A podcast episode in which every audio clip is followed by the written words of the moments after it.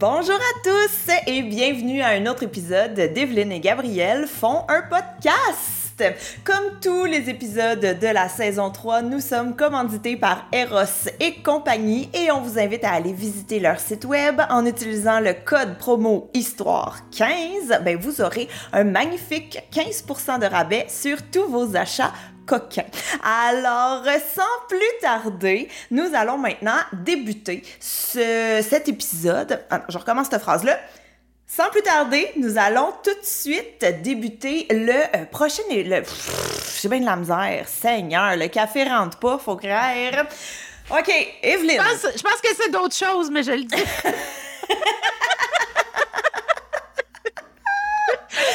oh, chaud. Euh, OK, donc, Evelyne. oui!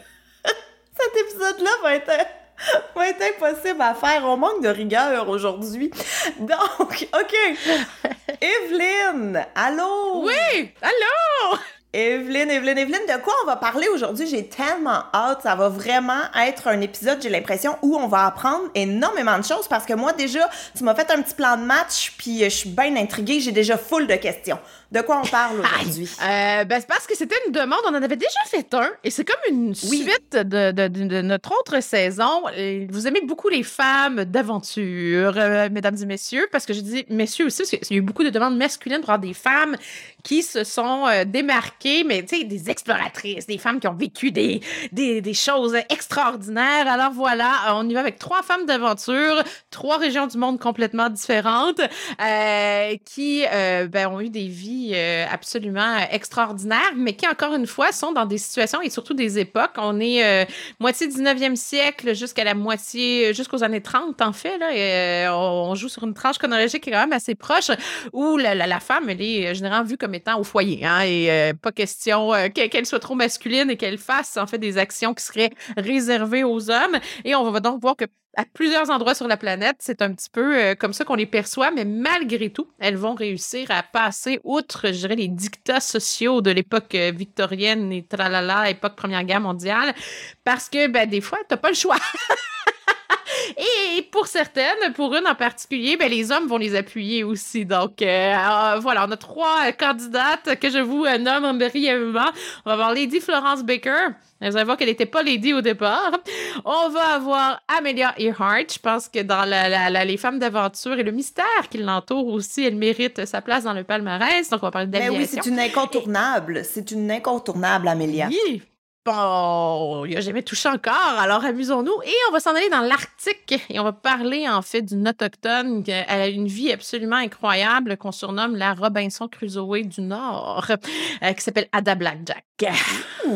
OK, alors Evelyne, sans plus tarder, on va commencer tout de suite avec ta première aventurière qui est Lady Florence Baker. C'est qui? Ben En quelle année? Qu'est-ce qu'elle a fait?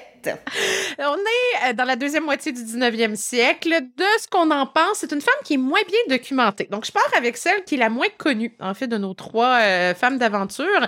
Euh, et il y a une demande. Alors, si vous êtes étudiant en histoire ou étudiante en histoire, puis vous dites, j'aimerais ça faire une maîtrise puis, ou un doctorat sur un personnage pour lequel il y a peu de documentation qui a été assez rassemblée pour avoir une biographie qui se tient c'est la bonne candidate. Il y a vraiment une demande. En fait, est-ce qu'on ait enfin un livre qui nous permette de la comprendre davantage? il y a une recherche d'archives qui serait nécessaire aussi euh, de ce côté-là. Donc, c'est Lady Florence Baker, qui n'était pas euh, son nom euh, d'origine. On pense que s'appelait Barbara Stas, parce qu'on s'en va en Hongrie dans les années 1850, alors que la Hongrie est sous le contrôle de l'Empire ottoman, donc des Turcs.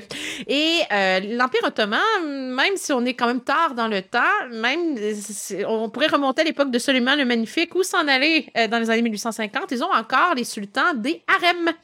Et donc, beaucoup de femmes dans les territoires conquis ou sous la gouverne de l'Empire ottoman qui, quand elles plaisent au sultan et son entourage, ben, sont kidnappées et sont envoyées au harem. Et on pense que c'est dans ce contexte-là que lorsqu'elle habitait, euh, ça appartenait à, la Bulgarie à l'époque, mais aujourd'hui, c'est plus une région de la Roumanie euh, où elle serait née. On sait que son père aurait été tué donc, euh, dans, dans, les années 1850 et que fin des années 1850, elle était quand même une jeune femme, jeune adolescente, fin de l'adolescence peut-être. Euh, c'est là où on a beaucoup de flou, on n'est pas certain. On sait qu'elle était blonde aux yeux bleus, donc pour les Ottomans, c'était toujours, toujours. C'est un peu la raison pour laquelle dans les Balkans, le Caucase et tout ça, ils aimaient les Macédoniennes et tout ça, même au 16e siècle, c'est qu'elles avaient ces yeux et ces cheveux qui détonnaient des autres femmes, je dirais plus de la Turquie, tout ça, qui avaient souvent les cheveux foncés, les yeux foncés. Donc, elle s'est retrouvée au harem euh, ottoman. Et euh, quand on est dans le harem, on est une esclave. Donc, elle a été kidnappée, elle n'a plus de famille, comme oh combien de femmes non documentées de cette époque-là bien avant. Et euh, à un moment donné, ben, le sultan va décider de la vendre. Mais il y avait combien de femmes dans les harems? Impossible à chiffrer. À ce point-là? Oui, c'est sûr qu'au 19e siècle, ils sont moins imposants que lorsqu'on était au 16e, 17e. Là. Quand on était à l'époque des grands sultans, là, quand, après la prise de Constantinople qui va devenir Istanbul, les harems étaient probablement un petit peu plus costauds. Euh, mais le harem, il sert à quoi? Assurer la descendance du sultan. C'est vraiment ça l'objectif. Oui, plaire sexuellement au sultan, mais il y a vraiment toute cette idée que euh, ces femmes-là doivent donner des fils parce qu'il y a toujours le taux de mortalité infantile qui est très élevé. Ça prend des successeurs sur le trône. Combien vont atteindre l'âge adulte? Donc, ça prend des enfants, ça prend des hommes. Et c'est pour ça que c'est à ça que sert le harem, euh, généralement. Et c'est la mère du sultan qui est d'habitude la bosse de ça. Euh, Et qui hmm. s'assure que les femmes euh, ben, aient une base d'éducation quand même pour pouvoir discuter avec le sultan parce qu'il faut qu'elles le divertissent. on leur enseigne l'art de la danse, on leur enseigne comment bien un sultan pour qu'il soit bien relax. On leur enseigne comment bien performer sexuellement pour rendre le sultan très, très heureux et dans quelle position se placer pour être sûr de peut-être pouvoir enfanter après l'accouplement aussi. Il y a tout ça là, qui est ah. enseigné. Euh, c'est des lieux d'éducation, mais d'éducation pour un rôle euh, qui est quand même bien précis. Et quand une femme du harem donne naissance à un fils, ben, elle monte les échelons. Donc, il y avait beaucoup de compétitions, d'assassinats entre les femmes aussi parce qu'on voulait que notre fils devienne un des successeurs le plus proche de, de la couronne. C'est peut peut-être un petit peu moins, euh, je te dirais, sérieux rendu au 19e siècle, où le harem, bon, les femmes deviennent aussi, surtout, je te dirais, des, des, des esclaves sexuels. Hmm on est plus rendu dans, dans, cette optique-là. Mais elle devait être très, très jolie parce que euh, elle va être vendue dans un marché, d'esclaves, euh, on va dire bulgare. Euh, je pense que c'est bulgare, oui, c'est ça, qui est le marché de Vidine. Et ben là, vous avez un explorateur britannique qui est déjà connu parce qu'il est allé en Afrique. Il va là où le monde ne va pas trop. On est à l'époque de la reine Victoria, du côté de l'Angleterre. L'Angleterre, c'est, c'est l'époque des grandes sociétés de géographie. C'est le début d'un intérêt pour essayer de comprendre le monde qui nous entoure, mais surtout de faire les premières cartes où sont les cours d'eau, euh, les ressources naturelles et tout ça. C'est vraiment le début de la Royal Geographic Society, tout ça. Et vous avez donc des explorateurs qui se tapent des voyages assez difficiles, merci, dont Samuel Baker. Samuel Baker, qui est reconnu pour être un, très grand aventurier. Et il se rend, donc, lui, il fait de l'exploration dans la région de la Bulgarie, euh, toute cette, cette zone-là. Il se rend dans les Balkans aussi. Il est bien intéressé à mieux comprendre la géographie de ces régions-là. Écoute, Evelyne, pour une fois, c'est moi qui va donner de l'information. Je suis allée googler les Balkans et c'est une région en Europe. Donc, les Balkans sont une des trois péninsules de l'Europe du Sud. Elle est bordée par euh, des mers sur trois côtés. Donc, la mer Adriatique, la mer Ionienne et la mer Égée. Mm-hmm. Donc là, vous êtes sur les euh, côtes de la Grèce. Oui, c'est ça. Les côtes italiennes et vous remontez vers ce qui est aujourd'hui la Hongrie, la Roumanie, etc. Exact. Bon, ben merci. J'ai enfin situé c'était où les Balkans parce qu'on en parle souvent, mais on dirait que je savais jamais c'était où précisément. Allons-y. Ben, il faut dire que dans les sources historiques, des fois, ceux qui vont dire on est dans les Balkans, ils sont peut-être pas du point de vue des géographes. Je sais ah, pas si tu me suis, mais des fois, il y a des zones qui ont été incluses dans les Balkans qui, du point de vue de la géographie, ne fait pas partie nécessairement des Balkans. Mais tu vois, ça, c'est euh, comme à Montréal sur le plateau. Ça, c'est comme à Montréal sur le plateau. Ça, on est sur le plateau. Ben oui, c'est ça. Iberville, euh, le plateau est large en maudit, là. On va se le dire. C'est exactement la même chose, donc je comprends. J'avoue qu'il peut. Il y en a qui, qui, qui, qui, le, qui le trouvent très gros, le plateau. oui, c'est ça. J'aime bien, j'aime bien le parallèle. Fait que oui, voilà. Et justement, mais Samuel Baker, sa, sa job, quelque part, c'est d'essayer de mieux comprendre cette région-là, de la définir géographiquement, de mieux comprendre un peu les montagnes, c'est très montagneux, euh, les cours d'eau et tout ça. Et il passe par Vidine du côté de la Hongrie, euh, de la Bulgarie, pardon. Et euh, quand il arrive en Bulgarie, il passe dans la ville, puis il voit le marché d'esclaves, il voit cette femme, et il fait comme mais elle est magnifique et ben, il l'achète. Alors, là, ce qui est intéressant là-dedans, c'est qu'il l'a acheté. Ça, on le sait.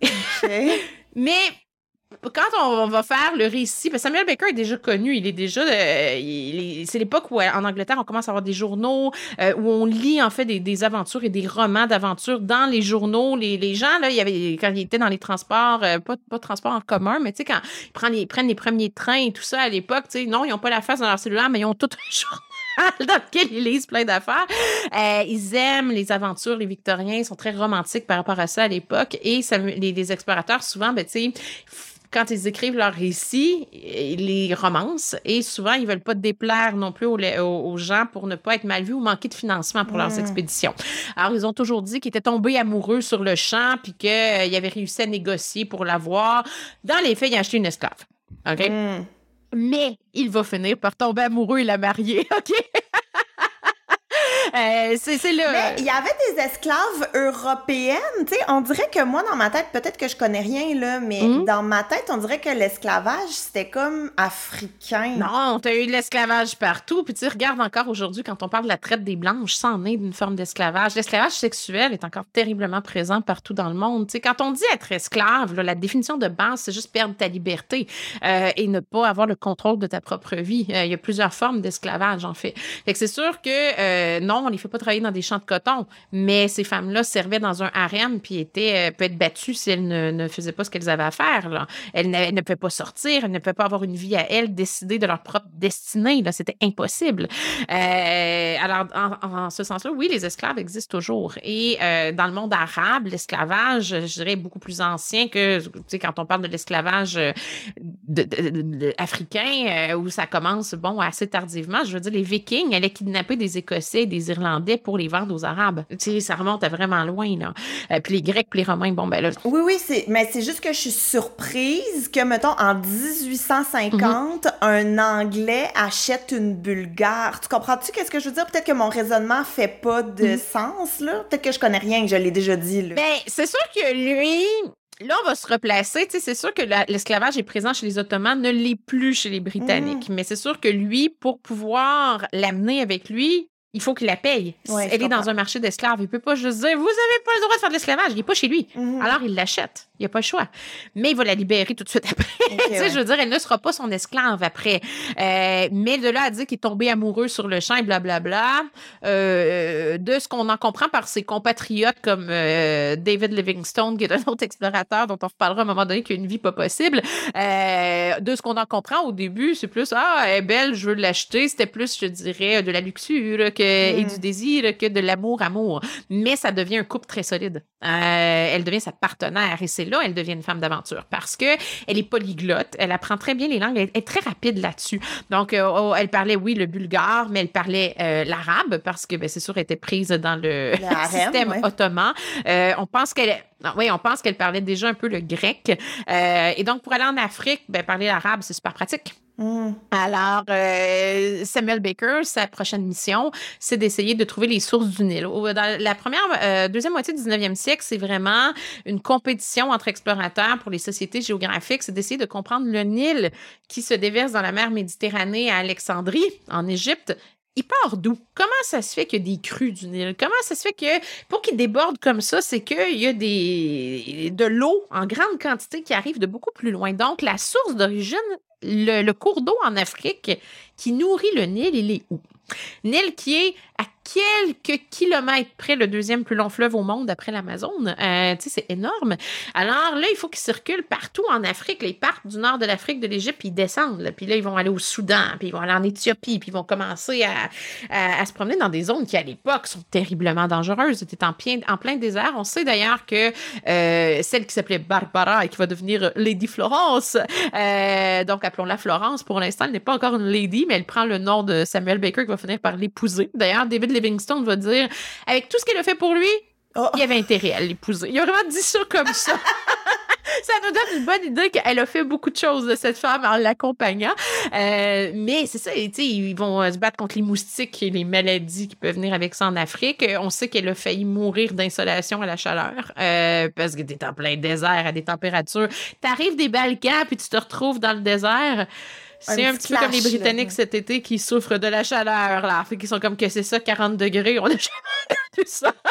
on sait pas quoi faire avec ça. Euh, oui, c'est ça. C'est assez terrible. Il faut apprendre à se protéger de ça aussi tempête de sable, tout ce que tu veux, attaque de pirates, euh, tu sais, bon, euh, euh, ou criminels, appelons-les comme on veut, parce qu'il des, des, blancs dans le désert avec, tu sais, leur petite caravane de visite, même si c'était pas des grosses caravanes, c'était des cibles très faciles pour les criminels qui voulaient les dépouiller. Il fallait apprendre à tirer, donc elle a appris à tirer de, l'arme à feu pour pouvoir se défendre, défendre aussi son mari si nécessaire. et c'est ça, elle devient une partenaire d'exploration et par sa maîtrise des langues, elle devient souvent une traductrice ou une interprète pour essayer de se rendre le plus loin possible. Ils se rendent jusqu'en Ouganda où ils sont très près des sources du Nil, en fait. Donc, ils s'en vont au lac Albert euh, et ils vont se rapprocher donc de la source du lac Victoria, qui est vraiment pas très, très loin.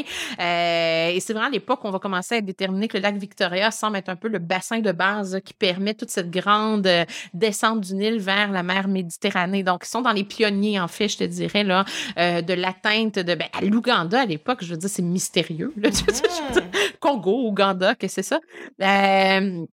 Donc, elle a fait tout un voyage. Et ce qui est intéressant, c'est que euh, Samuel Baker était vraiment anti-esclave, il faut quand même le dire. Il, était, il faisait partie des militants contre l'esclavage qui peut exister encore dans d'anciennes colonies, dans les Antilles, où, tu sais, des fois, c'était pas encore très clair si les gens étaient vraiment libres ou si c'était pas une forme d'asservissement, de travail, des terres et tout ça.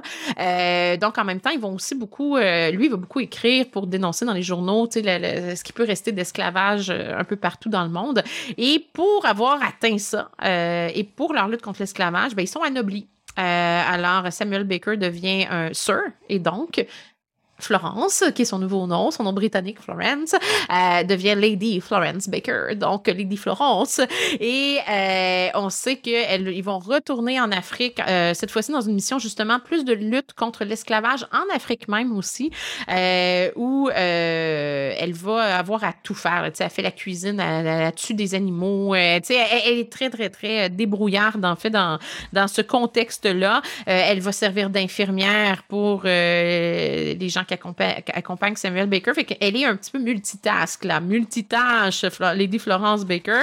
Et euh, des fois, elle faisait même du commerce de brandy pour s'assurer que le passage en Afrique se fasse bien. on échangeait de l'alcool, des choses comme ça. Euh, mais c'est ça. Quand je dis qu'elle est mal documentée, on sait par d'autres explorateurs qu'elle faisait ça, mais on n'a pas vraiment euh, assez de documentation pour la comprendre tant que ça. Ce qu'on sait, c'est que fin 19e siècle, Samuel Baker meurt. Elle, elle est veuve. Elle ne se remarie pas, mais elle va avoir la chance de vivre dans le, Devonshire en Angleterre jusqu'à la fin de ses jours, apparemment dans, un très beau domaine, au point où dans les dernières mentions qu'on a d'elle dans les journaux britanniques, qui sont très, euh, euh, très importants à l'époque, on disait qu'elle était vraiment très sophistiquée. Donc, de fille capturée dans des conditions quand même assez intenses, mm-hmm.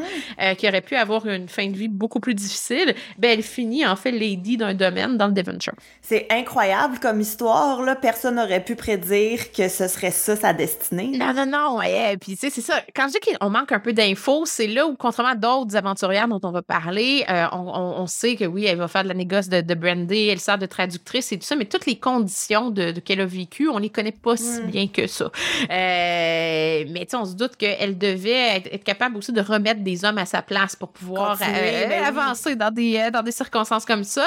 Et elle devait probablement aider à faire la cartographie, etc. Mais on est à une époque où ben, c'est l'homme qui va avoir tout le mérite. Donc, c'est Samuel Baker qui a le mérite de tout ça. Mais on se doute qu'elle a fait sa part beaucoup plus, euh, sans qu'on ait de preuves de ça. D'ailleurs. Mais c'est ça que j'allais te demander. Oui, mais d'ailleurs, elle était toujours en pantalon à l'époque, ce qui était très rare. Parce que même justement ma Gertrude Belle, euh, plus tard, va toujours être en jupe, elle. Même si c'est dans le désert et tout ça, elle porte toujours la jupe et le corset en plein milieu du désert. Euh, mais elle, à un moment donné, tu sais, je veux dire, quand tu circules dans des, des, zones comme ça, tu veux pas te faire piquer par les moustiques, un scorpion, tu sais, dans le sable. Dans ta robe, pour avoir vu, pour, avoir vu ça sortir du désert en Égypte, je vous jure que vous voulez pas voir un scorpion sortir du sable, c'est vraiment effrayant. Euh, ben, tu sais, ça prend une protection, fait qu'elle était en pantalon. Mais quand il la représentait avec Samuel Baker dans les gravures, elle est toujours en robe. Hmm. Mais c'est pas vrai. Parce que la société britannique était pas prête à assumer que cette femme-là allait porter des pantalons en plein milieu du désert. Wow! Hey, franchement, hein, c'est vraiment, vraiment, vraiment une autre époque. Mais moi, c'est ça que j'allais te demander. Quand, euh, tu sais, on parle de la découverte du Nil, ben pas du Nil, mais de la source, est-ce que... Euh, La oui, mais est-ce que Lady Florence, elle est créditée ou tout le crédit va à son mari euh, Baker? Ben, tout le crédit va à son mari, mais en même temps, il la nomme, ils disent qu'il l'épouse, qu'elle l'accompagne dans ses expéditions, puis qu'elle est une aide fidèle. Mais c'est là où ça s'arrête. Fait qu'on dit pas qu'est-ce qu'elle fait concrètement. on sait qu'elle fait un peu de négoce de brandy grâce à Livingstone. En fait, c'est souvent par d'autres explorateurs qui la nomment en disant elle est là, là, elle est très présente. Euh, mais c'est sûr qu'à l'époque, de, de, de, de, montrer une femme comme ça, Samuel Baker est tellement euh, important que si son rôle de femme sort trop du cadre, Mais ça plaît pas. D'ailleurs, la reine Victoria n'a jamais voulu la voir. Parce que ça la dérangeait, cette femme-là, qui avait beaucoup trop de liberté qui euh, vivait comme des hommes, finalement, dans le désert. Elle, a été anoblie via son mari, mais la reine Victoria ne voulait pas la recevoir à la cour parce qu'elle n'était pas dans le modèle de la société victorienne qu'on essayait d'imposer à l'époque. Oui, et bien, bien, bien. Donc, euh, Florence Baker, que je ne connaissais pas du tout, du tout, du tout, du tout. Merci de me l'avoir fait découvrir. C'est le but aujourd'hui. Eh oui, mais là, on va enchaîner avec la deuxième que je connais, évidemment, que tout le monde connaît, du moins en surface. Là. Amelia euh, Earhart. J'ai tout... Earhart. J'ai de la misère à prononcer son nom de famille.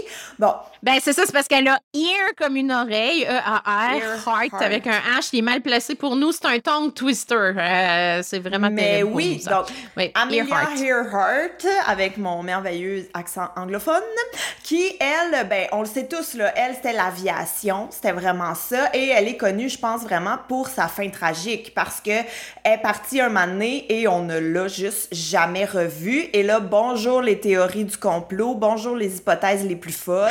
Elle est allée rejoindre Elvis sur une Euh, on l'aurait croisé en dessous de la Tour Eiffel, il y a deux ans. Tu sais, comme les théories sont absolument infinies. Donc, Parle-nous d'Amélia, parce qu'en plus, tu m'as dit qu'il y avait des nouveautés là, qui étaient sorties dernièrement sur euh, sa fin.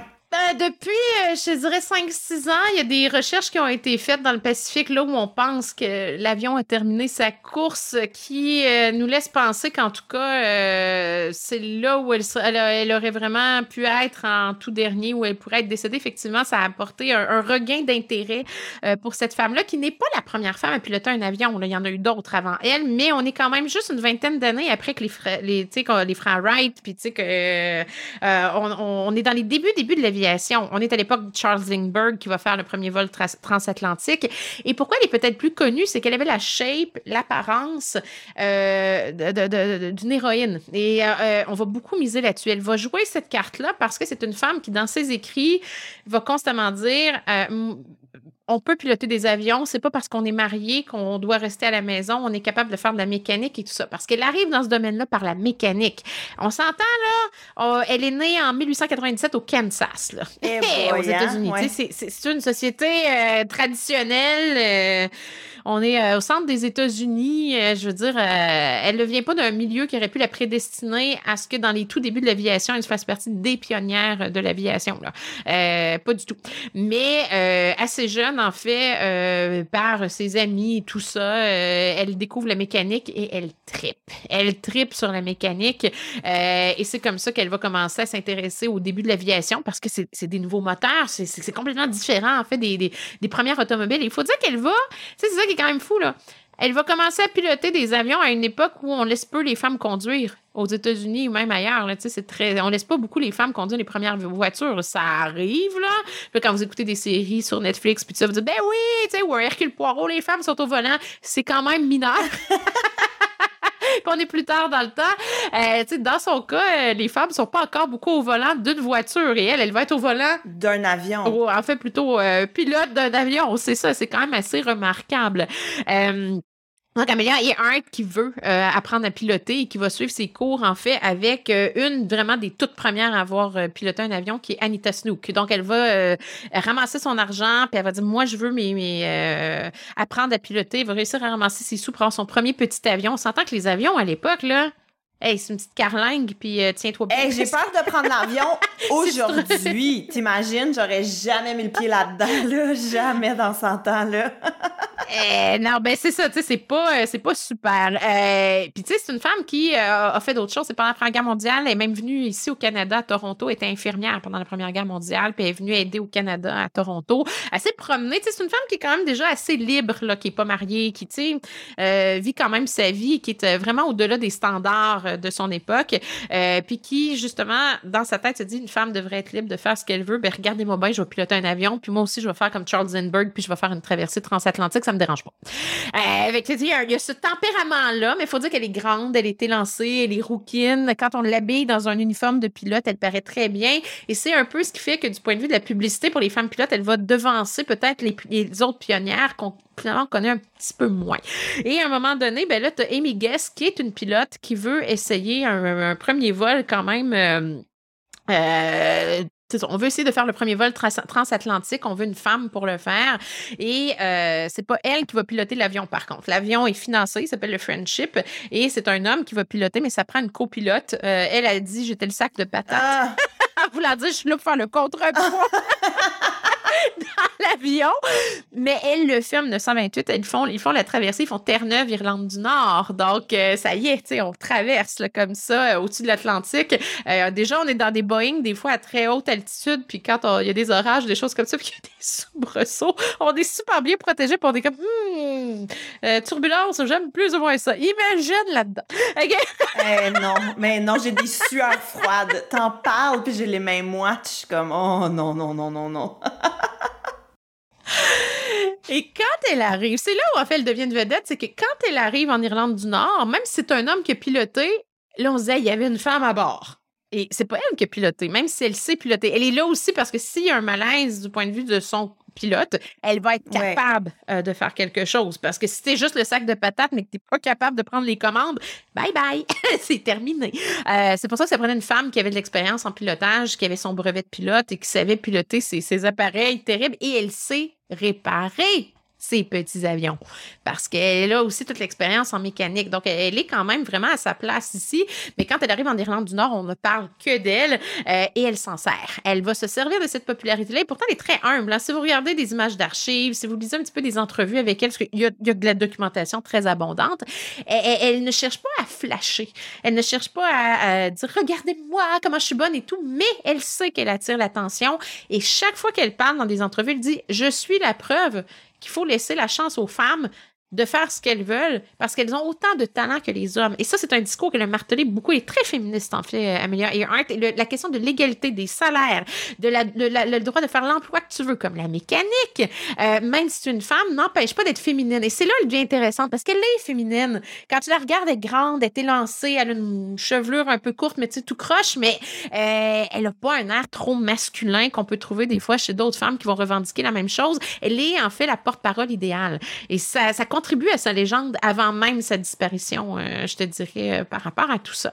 Et euh, là, on va organiser cette idée qu'on veut faire, ben le tour, le tour de la planète en avion. Ça, ça devient un petit peu plus compliqué, mais sa notoriété fait qu'avec son collègue, elle va réussir à avoir le financement nécessaire. Et ben voilà, en 1937, on va vouloir faire le tour du monde.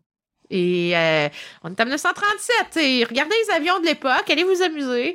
Puis euh, dites-moi si ça vous aurait tenté. Euh, non, la réponse est déjà tellement claire depuis longtemps. Mais ils partent de où? Quand ils font leur tour du monde, ils partent de où? Ils partent de Californie. Puis est-ce qu'elle part toute seule? Non, non, non. Elle a un collègue, il s'appelle William, euh, c'est son nom de famille qui m'échappe, là, mais elle, elle, elle, ils sont deux, en fait, dans, ce, dans, cet appareil. Elle est avec un homme. Les deux ont de l'expérience en mécanique, s'entendent très, très bien. Et euh, donc, ils vont partir de Californie euh, vers le 20 mai à peu près. Et ils sont supposés là, arriver dans le Pacifique, bon, vers le Japon euh, on estime le vers peut-être la mi-juillet, c'est à peu près ça qui est estimé. Et euh, là, ce qui semble s'être passé, parce que dans le fond, on perd les communications radio avec eux le 2 juillet. Parce qu'ils ont disparu au début de leur voyage, là. C'était pas à la fin de leur. Euh, non, ils sont vers la fin. Il leur restait deux escales avant d'atteindre leur destination finale. Elle est vers la fin. Mais attends, mais Elle part de Californie. ils partent de Californie, mais ils s'en vont au Japon. Oui. Mais fait c'est le début du voyage. Non, il passe par l'autre bord. Il passe par l'autre bord. OK, bon, tu vois, j'avais mal compris ça. Donc, euh, fait qu'en partant au mois de mai, rendu au 2 juillet, ils sont presque rendus, ils sont dans le Pacifique et c'est de là que sur les radars, on les perd de vue. On n'a plus de communication radio avec eux à partir du 2 juillet 1937. Euh, et euh, là, ben, c'est la consternation. On se dit, ben, ils ont-tu manqué de carburant puis ils ont planté quelque part? Parce qu'on savait qu'avec les communications, il semblait y avoir une crainte de manquer de carburant. Donc, l'hypothèse qui avait tout de suite été annoncée, c'est qu'ils ont manqué de carburant puis ils ont planté dans le Pacifique puis on les a perdus de vue à partir de, de, de là. Euh, elle va avoir des funérailles. Ah, elle va être déclarée perdue en mer et morte. en 1939, on a réglé la question. On se dit, euh, elle ne peut pas être vivante. elle est décédée. Elle va avoir des funérailles. Ça va contribuer à en faire une héroïne de l'aviation parce qu'elle avait presque réussi à le faire il restait deux escales euh, avant de se rendre. Fait que, tu sais, c'est assez, euh, assez triste. Et euh, il y a eu, ben, c'est ça, plein de recherches, mais il y a des gens qui se sont dit, ben non, tu sais, sur Roosevelt, c'est une espionne, puis elle est revenue aux États-Unis, ma vie sous une nouvelle identité. Il y a effectivement l'île d'Elvis. Tu sais, il y a plein de théories qui ont été euh, elle vit au Japon, tu sais. Une rousse au Japon passerait inaperçue. Non, c'est pas le cas encore aujourd'hui à cause d'Anne de la Maison Pignon Vert. Si vous êtes rousse au Japon, bonne chance. Les gens veulent des mèches de vos cheveux. Alors, euh, elle aurait pas, elle serait pas passée inaperçue. Et euh, c'est sûr qu'il y a eu quand même pas mal de missions qui ont été envoyées pour essayer de comprendre ce qui était arrivé. il y a le contexte, par contre, de la Deuxième Guerre mondiale qui va ralentir ça beaucoup. Et on n'avait jamais trouvé de morceau d'avion. Il y a un morceau d'avion à un moment donné qui avait été trouvé dans le Pacifique, mais on ne peut pas l'identifier comme étant son morceau d'avion à elle. Et là, dans les. Euh, depuis, en fait, je te dirais. Euh, en 1940, il y avait des ossements humains qui avaient été découverts sur une île, euh, qui avait déjà peut-être donné une piste. c'est l'île de Nukamamoro. On est vraiment perdu dans le Pacifique. Vous vous amuserez, c'est tout petit. C'était pas habité à l'époque. Aujourd'hui, c'est un peu habité, mais c'est minuscule. Dans le Pacifique, c'est perdu. Et on s'est dit, ben là, il y a des gens qui ont échoué là c'est pas habité, mais il y a des ossements humains. Donc, il y a du monde. Mais ça peut être des soldats, ça peut être plein de choses. En 1940, on n'est pas on n'est pas dans l'ADN ou quoi que ce soit. Euh, ce qui euh, se passe, par contre, c'est qu'il y a des gens qui sont maniaques de cette histoire-là et des mystères, retrouver des mystères. Aux États-Unis, il y a des. Un peu comme quand on va trouver des épaves au trésor, des choses comme ça, c'est souvent des, riches euh, industriels ou des gens qui ont des grandes fortunes qui investissent dans les sous-marins, dans les l'équipement pour trouver des choses. dans la dernière décennie, on a trouvé quand même des indices sur cette île-là qui nous laissent penser que c'est là qu'elle a terminé ses jours. Parce qu'on a trouvé un bout d'ossement qui est féminin. Euh, donc, on s'est dit, ah, elle était peut-être là, mais surtout, on a trouvé un, sac de cosmétiques des années 30 avec une crème contre les taches de rousseur. Et Amelia Earhart était euh, rousse, était très, très, très rousselée. Euh, vous regarderez des photographies, elle en a partout des taches de rousseur. et c'est le genre de choses qu'elle avait. Et ce sont des produits cosmétiques des années 30. Est-ce que ça s'est lavé sur la plage? Et qu'ils ont planté plus creux euh, dans la map. À un moment donné, au fil du temps, ça a été recraché. Un animal euh, euh, mammifère a transporté ça. tu sais, ça peut faire partie des, des, des possibilités, mais on a trouvé donc un peu de, on a trouvé un, un, morceau de plexiglas qui aurait pu appartenir à son avion aussi, qui est très vieux. donc, ce sont des petits détails qui laissent penser que elle a peut-être planté tout près elle a réussi peut-être avec son collègue, parce que les ossements qui avaient été découverts dans les années 40 étaient masculins. On n'avait plus les identifier, ce qui veut dire que les deux auraient probablement peut-être survécu à un crash, mais vivre sur une île comme ça, inhabitée, euh, dans des conditions quand même difficiles, ben euh, peut-être que lui est mort avant, elle a peut-être survécu un certain temps, euh, espérant pouvoir croiser un bateau. Elle est vraiment perdue au de nulle part, si c'est le cas dans le Pacifique, on oublie ça. et ben à un moment donné, malheureusement, ben, incapable peut-être de se nourrir ou quoi que ce soit, ou malade, piqué par un insecte, était peut-être blessée, ben, elle serait décédée et restée là. C'est la théorie la plus plausible du moment. Mais c'est sûr qu'il va toujours avoir des gens qui vont penser qu'elle était espionne pour Roosevelt et qu'elle a vécu sa vie calmement aux États-Unis. Mais oui, parce que me semble qu'une espionne veut avoir toute l'attention nationale avant de disparaître. Hein. C'est vraiment un très bon plan d'espion. Oui, puis tu connais ça. Bon, en tout cas, Roosevelt, à l'époque, avec tout ce qui se passe, en tout cas, c'est. Moi, je doute beaucoup de cette théorie-là. Là, je vais être bananac, voilà. Alors voilà pour Amélia, on se doute qu'elle est décédée, puis que même si elle avait survécu avec les années, elle est décédée aujourd'hui. Mais imagine, t'es tout seul. Oui, oui, on n'est pas dans le film. C'est quoi le film avec euh, Tom Hanks, là, Castaway? Ah, quel film. Oui, quel film. Qui... J'ai tellement été traumatisée par Castaway, il faut que je le dise. Là. Moi, la shot du patin de l'absédentaire, là, ça m'a... j'ai failli pleurer dans le cinéma. Là. Je l'avais vu au cinéma, puis j'avais fait « Oh non, il va va pas faire ça, il va pas il l'abcès avec un patin. Si vous avez déjà eu un abcès, mesdames et messieurs, vous allez comprendre la douleur de la eh! chose et à quel point c'est très, très, très intense comme, comme solution drastique. Et on comprend qu'il s'évanouit tout de suite après ça être enlevé l'abcès. Ben oui, mais non, mais c'est clair. mais non. Castaway est un film traumatisant. Moi, j'ai jamais voulu le revoir. ben non, mais je comprends, mais un coup que tu l'as vu, en plus, tu veux pas le revoir, là. C'est Tom Hanks deux heures avec des boîtes de FedEx, comme un moment donné ça va, là, on a compris. On a compris. Donc, euh, Amélia n'a pas fait un Tom Hanks euh, d'elle-même. on le sait pas. On ne le sait pas, c'est un mystère et ce mystère contribue à ce que euh, c'est sûr que dans les femmes d'aventure, elle reste très très haut, mais je dirais que pourtant son son legs le plus important, c'est cette espèce de lutte pour euh, l'égalité euh, des femmes, que ce soit l'accès à l'emploi, que ce soit des salaires égaux et tout ça bien avant que ça devienne à la mode. My God. OK. On va passer maintenant à la dernière aventurière dont tu voulais nous parler que je ne connais pas du tout. Ada Blackjack. Ah! Oui, ah quelle femme euh, à l'histoire à la fois extraordinaire et très triste. Euh, comme tant de femmes vont subir des, je dirais des, des, des revers alors qu'elles ont fait des choses exceptionnelles tout simplement parce qu'elles sont des femmes. Et ici, on parle d'une femme autochtone de surcroît. Donc, ajoutons une couche de plus. Euh, oui, euh, donc on parle de Ada Blackjack qui, euh, à l'origine, bon, elle est, elle est originaire en fait de l'Alaska. On s'en va fin 19e siècle pour sa naissance. On va généralement dire 1898, mais on s'entend que c'est pas si clair que ça. Plus ou moins 5 ans. C'est ça, on peut jouer un peu là-dedans, euh, qui vient en fait de la nation euh, autochtone. Euh, bon, on est vraiment là dans, en Alaska, donc on est chez des peuples quand même qui sont habitués de vivre dans des conditions assez froides. Mais on ne parle pas de, là, on parle pas des Inuits, on parle de la nation Inupiat, mais qui sont des chasseurs de, de, de, de, gibier, de, de, de, de, poissons en mer, qui vont manger du phoque ou des choses comme ça. On est quand même dans cet univers-là. Et pourtant, même si elle vient d'un clan de chasseurs, c'est pas une femme qui va avoir cette tradition-là parce qu'elle elle va être élevée par des missionnaires euh, qui euh, vont plutôt lui apprendre l'anglais, lui apprendre à lire et écrire la Bible et tout ça. Euh, ce qui va en faire, en fait, une femme assez intéressante pour des explorations avec des Britanniques, mais une femme qui peut communiquer avec des nations autochtones, bon, qui peut être un peu un parallèle, une agente de liaison, tout en étant très efficace pour se débrouiller dans le froid. Et ça, on va penser à tort que, ah, elle est née autochtone, elle peut se débrouiller, alors que là, ici, on n'a pas une femme qui a appris, en fait, les traditions de son peuple. Elle a été euh, élevée par des missionnaires. Alors, elle part pas avec euh, les mêmes connaissances qu'une femme qui aurait vraiment vécu au sein de sa nation en Alaska. Ça, c'est super important à, mentionner.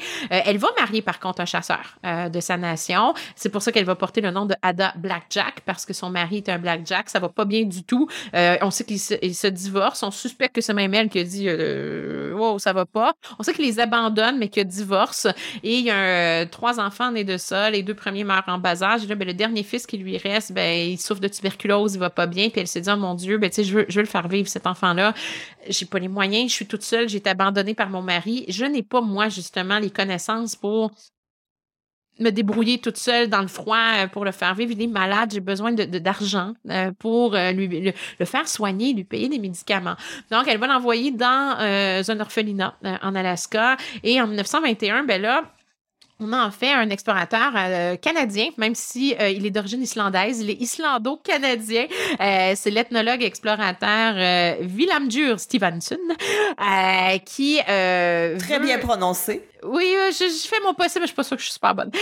qui veut en fait explorer une île de l'Arctique qui a été découverte il y a pas trop longtemps, mais qu'on connaît encore très très mal. Donc on est toujours encore dans cette volonté de comprendre le monde qu'on habite. À chaque fois qu'il y a des nouvelles régions, des nouvelles zones qui sont découvertes parce qu'on a des moyens de transport qui sont mieux adaptés pour les voir.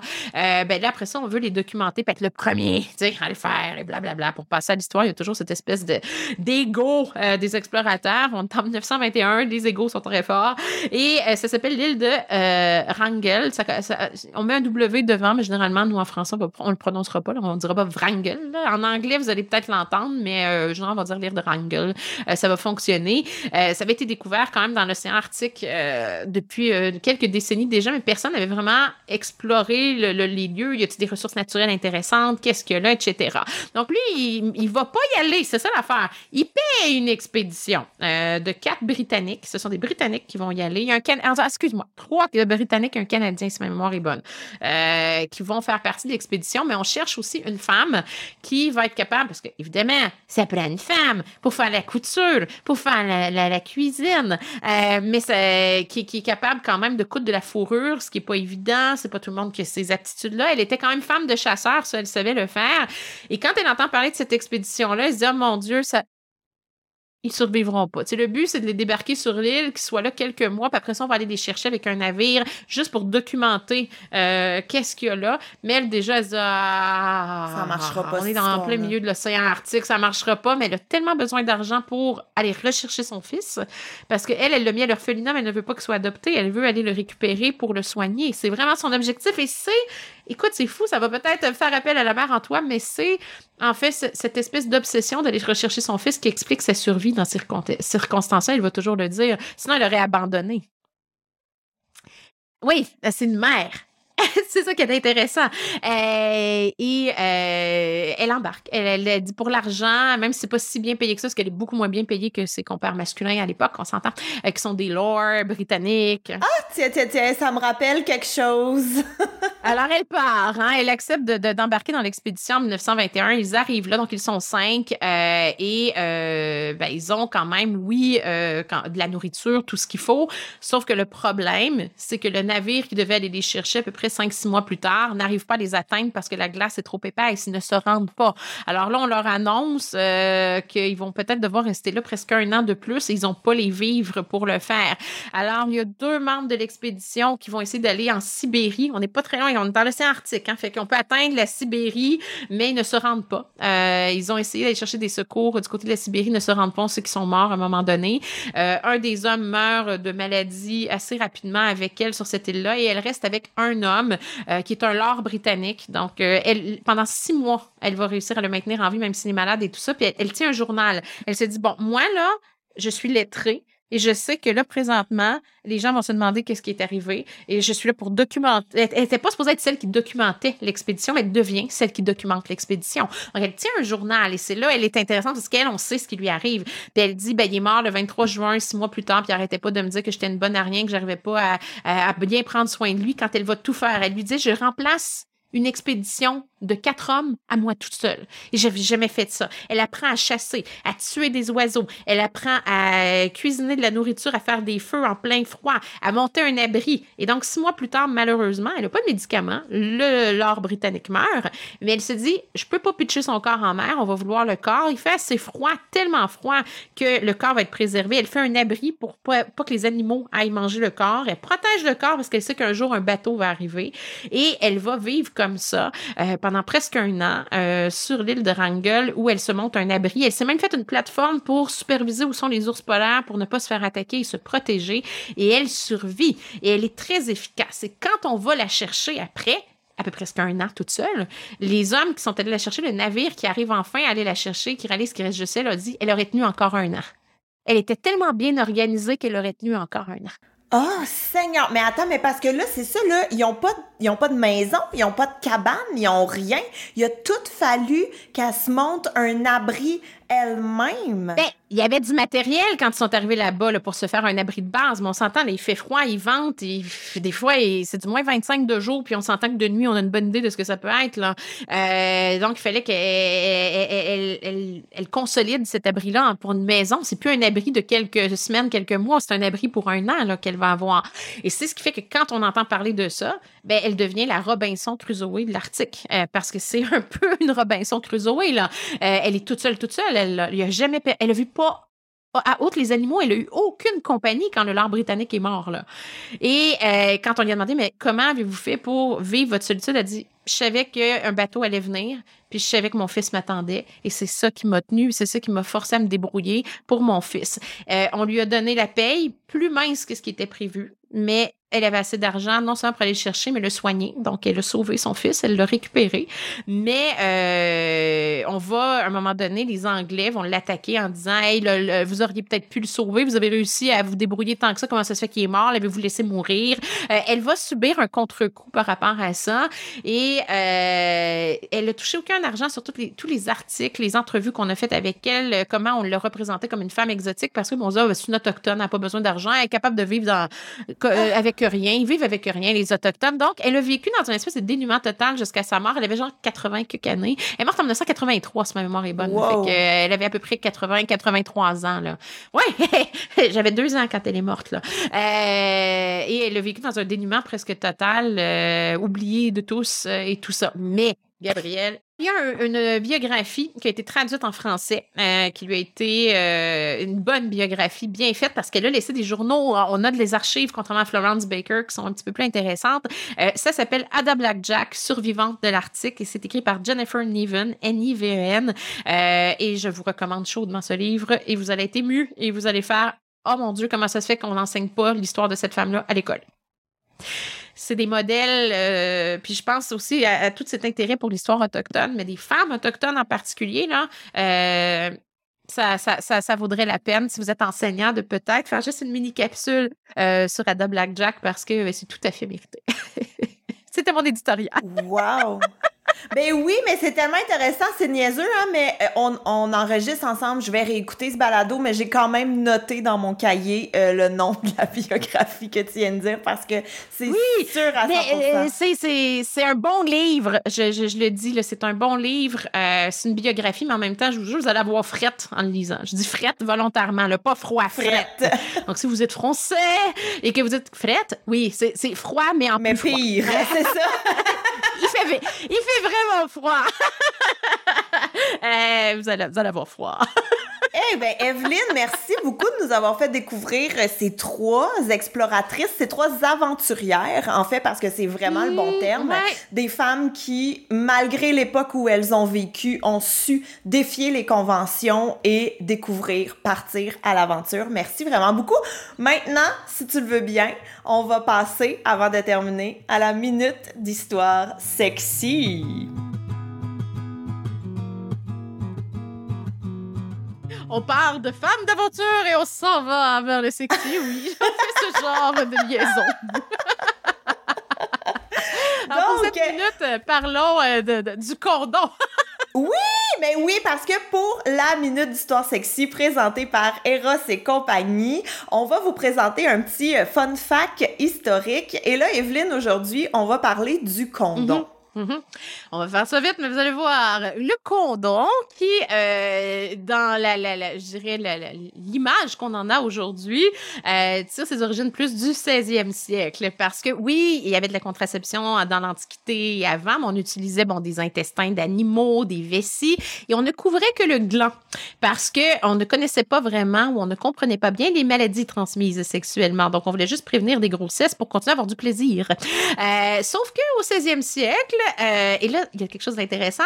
On arrive la syphilis. On a toujours dit que c'était quand le premier voyage de colons était revenu des Antilles vers l'Europe, la syphilis par les prostituées dans les ports et tout ça, ça s'était répandu comme une traînée de poudre. Mais là, il y a des analyses qui viennent tout juste de sortir et qui disent nanana, la maladie était déjà en Europe depuis un bon bout de temps. Donc, euh, mettre ça sur la faute des Antilles, là, c'est plus une bonne, euh, une bonne référence. Mais c'est tout récent comme étude parce qu'encore récemment, c'était tout ce qu'on avait comme information sur la syphilis.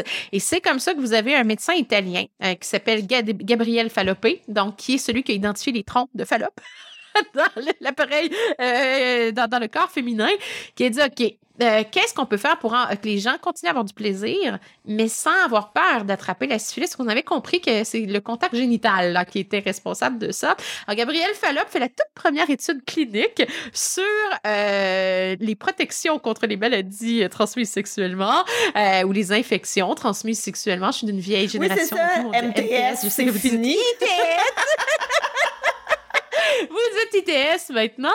Et, il fait une étude clinique, donc il va prendre des hommes et il va essayer différents moyens de contraception, puis il va noter les résultats. Et c'est là qu'il dit, OK, il faut protéger le pénis au complet. Et c'est comme ça qu'il va développer euh, un capuchon en lin qui couvre entièrement le pénis et qui va réaliser que quand les hommes portent ça, ils n'attrapent pas la syphilis euh, parce que ça empêche le contact euh, des fluides euh, complètement. Et il met un petit ruban rose au bout pour que les dames ne trouvent pas ça trop ridicule et soient attirées. Il a vraiment fait ça. Donc, vous voyez que le rose, déjà associé aux dames 16e siècle. et c'est comme ça qu'on réalise que ça fonctionne et que ce qui va devenir à un moment donné le condom condom, que ce soit encore en utilisant des intestins de mouton, des choses comme ça, on comprend qu'on doit couvrir le pénis au complet. Et c'est un peu comme ça qu'un Casanova, plus tard, va dire Je suis obligé de m'enfermer dans un bout de peau morte pour montrer que je suis bien vivant parce qu'il ne veut pas attraper euh, la syphilis. Donc, lui, il utilisait plus un intestin, mais il doit couvrir euh, son pénis au complet. Et c'est comme ça que plus tard, avec la vulcanisation, quand on va transformer le caoutchouc, le rendre élastique, euh, Durex va arriver avec le condom. Le condom comme on le connaît aujourd'hui. Mais excuse-moi, là, mais un condom en lin, à quel point ça devait pas être. C'est lavable. Non, non, mais moi, c'est pas ça. Ben, OK, de un, un condom réutilisable, OK, là. mais à quel point ça devait pas être confortable dans le frottement? Eh, même moi, je me dis. Euh, il devait être très mince dans le tissage, mais c'est sûr que. Euh, j'aurais rajouté du lubrifiant. Oui, c'est ça.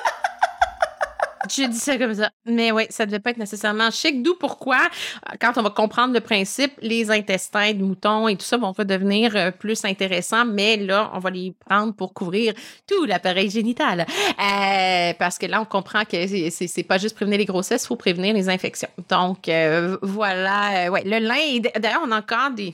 Il y en a dans des musées, c'est pas des farces, avec des, des mm. peintures dessus parce qu'ils venaient dans un écran et on le lavait après usage. Ben, écoute, on n'arrête pas qu'on le voit assez en lin.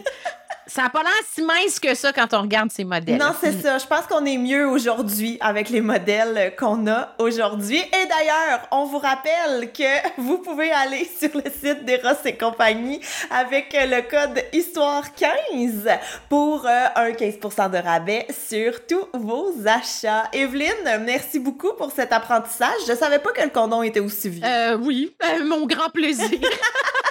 Dans tous les sens du terme. Merci à vous. Toujours là pour vous informer. Oui, merci à vous à la maison de nous avoir écoutés. Evelyne, encore une fois, merci de nous avoir partagé toutes tes connaissances. Et on se dit à très bientôt pour un gros plaisir. et on se dit à très bientôt pour un autre épisode d'Evelyne et Gabriel font un podcast. Bye.